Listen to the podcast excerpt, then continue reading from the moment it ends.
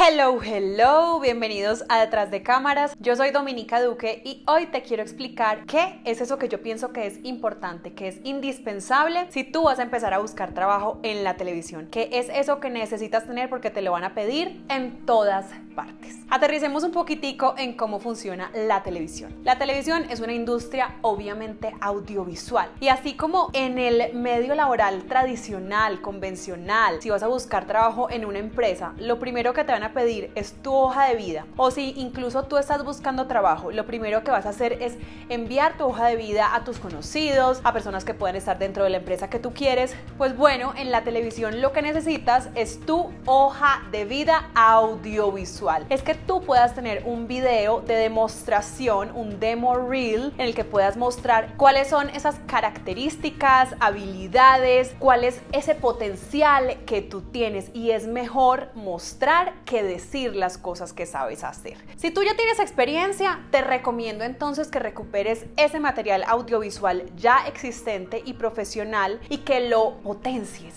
que lo reutilices, que busques fragmenticos de lo que más te de que tú digas, aquí lo hago muy bien, aquí se ve todo el potencial que yo tengo. Si alguien ve esto, va a decir, lo o la tengo que contratar. Que rescates esos pedacitos y que lo edites en un video de no más de un minuto y medio o de dos minutos. Y tranquilo, si todavía no tienen experiencia y no tienen material profesional, siempre hay forma de hacerlo. Ustedes desde sus casas pidiéndole ayuda a un amigo, a una amiga o si tienen la posibilidad contratando a alguien para que les ayude a grabar ese material que ustedes necesitan, pueden hacer su reel. También es súper importante que ustedes puedan tener un book de fotos, un portafolio de fotos. Por lo general les van a decir, oye, mándame una foto tuya si te quieren proponer para un proyecto, si te quieren proponer para un casting o incluso si estás buscando manager representante en este medio del entretenimiento en la televisión, te van a pedir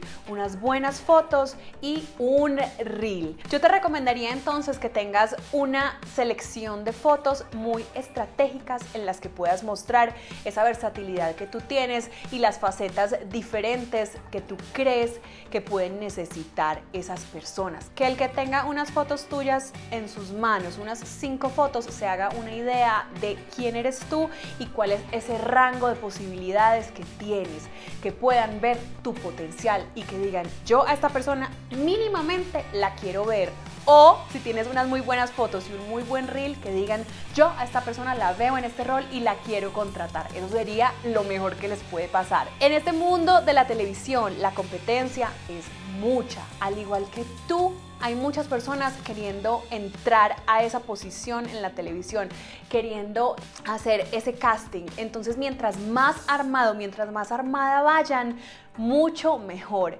Les insisto, el reel es demasiado importante. Con el reel no solamente vas a tener la posibilidad de mandarle a las personas que tú consideras estratégicas para que te puedan dar esa posibilidad en la televisión, para que te vean en acción, sino que además tú también te vas a poner a prueba, porque una cosa es cuando aprendemos en la teoría y en las clases y otra es cuando ya nos llega el momento de ejecutar y de pasar a la acción. Cuando lo grabes vas a decir, estas son mis fortalezas y estas son mis debilidades y de pronto tengo que trabajar un poquitico más en esto. De pronto me siento más cómoda haciendo un noticiero central, unas noticias serias o de pronto me siento más cómoda en el rol de presentadora de farándula. De pronto soy mejor haciendo comedia o de pronto interpretando a un personaje muy dramático. Todo eso te va a dejar ver cuál es ese camino que tú debes tomar en cuanto a qué mejorar o también qué es eso en lo que tú te quieres enfocar. Por ejemplo, cuando yo hice mi reel, que tampoco tenía material audiovisual profesional, yo simplemente salí de la universidad y quería tener algo para poderle mandar a la gente y decir, quiero hacer televisión, miren, yo soy buena, esto es lo que hago. Hice un curso de presentación de televisión y cuando lo finalicé y me sentí preparada, pues grabé en un solo día mi reel.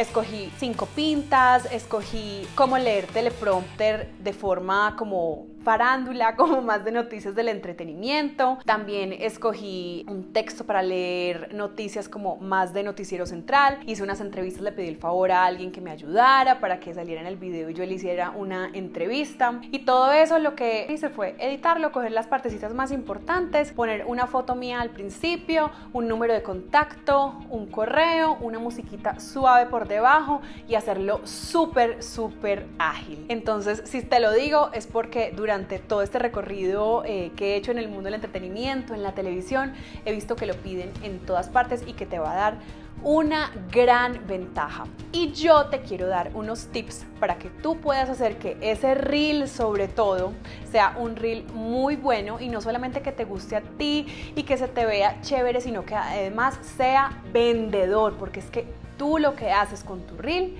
es venderte. Es que el que lo vea diga, yo lo tengo que contratar, yo la tengo que contratar. ¡Ey, qué bueno es! ¡Ey, qué buena es! Entendamos que no todo el mundo tiene la capacidad de visualizar lo que tú puedes llegar a hacer o ver tu potencial y es normal. Entonces, piensen en hacerle a las personas que van a definir darles o no una oportunidad a ustedes, hacerles el trabajo muy fácil y poderles mostrar ya de antemano que ustedes lo pueden lograr y que son muy buenas y que son muy buenos.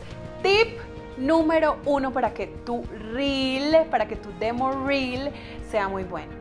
Primero, por favor, investiga. Si no tienes ni idea de qué es un reel y de pronto no te ha quedado tan claro con lo que te he explicado, tienes un computador o un celular a la mano y métete a Google y busca ejemplos de reel. De reel de este presentador que a ti te encanta, de esta presentadora que a ti te encanta, de este actor que te encanta, de esta actriz que te encanta y así te vas a ir haciendo una idea. Haz un trabajo investigativo sobre cómo es ese formato más o menos, cómo puede funcionar y que cuando tú lo veas te atrape y piensa en hacer algo similar, obviamente con tu sello, obviamente con tu esencia. Tip número dos para que sea un muy buen reel y vendible, que sea ágil y que sea corto.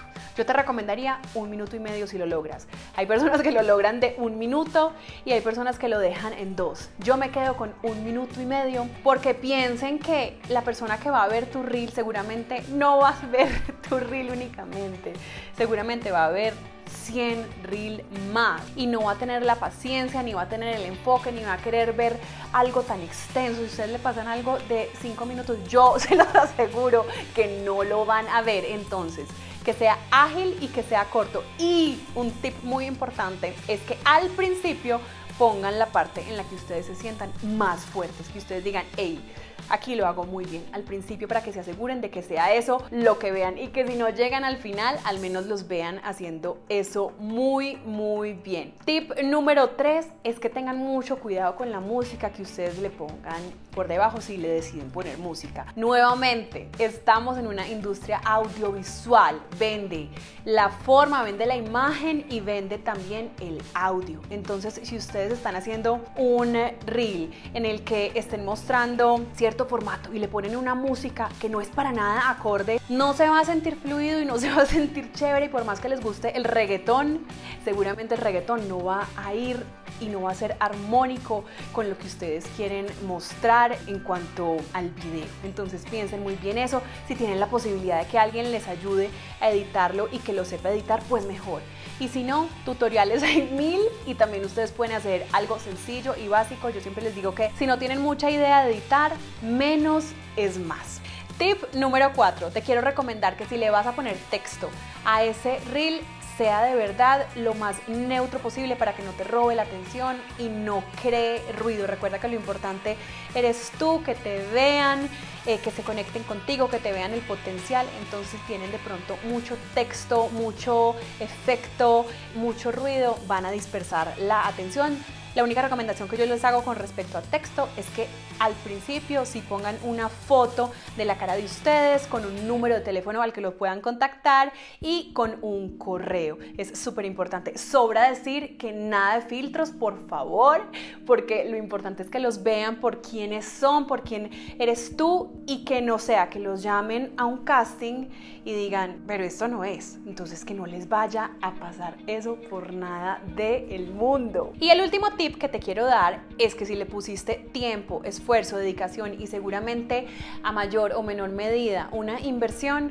no hagas este reel para quedarte con él y simplemente no tener la personalidad para publicarlo y para mandarlo. Por algo lo hiciste, para que sea un imán, para que sea vendedor y para que muestre todo ese talento que tienes. Entonces no lo vas a dejar guardado, lo vas a mandar a las personas que tú conoces, que crees que te pueden ayudar a llegar a un casting, una audición, a una prueba y que necesitan ver eso que tú sabes hacer también en tus redes sociales. Es muy importante que lo pongas y con respecto a book que fue las fotos que les expliqué del principio, por favor, eso es para crear movimiento, para que la mayor cantidad de gente posible que pueda tener un impacto en tu futuro lo pueda llegar a ver. Llegamos al final de este episodio, espero que te haya gustado.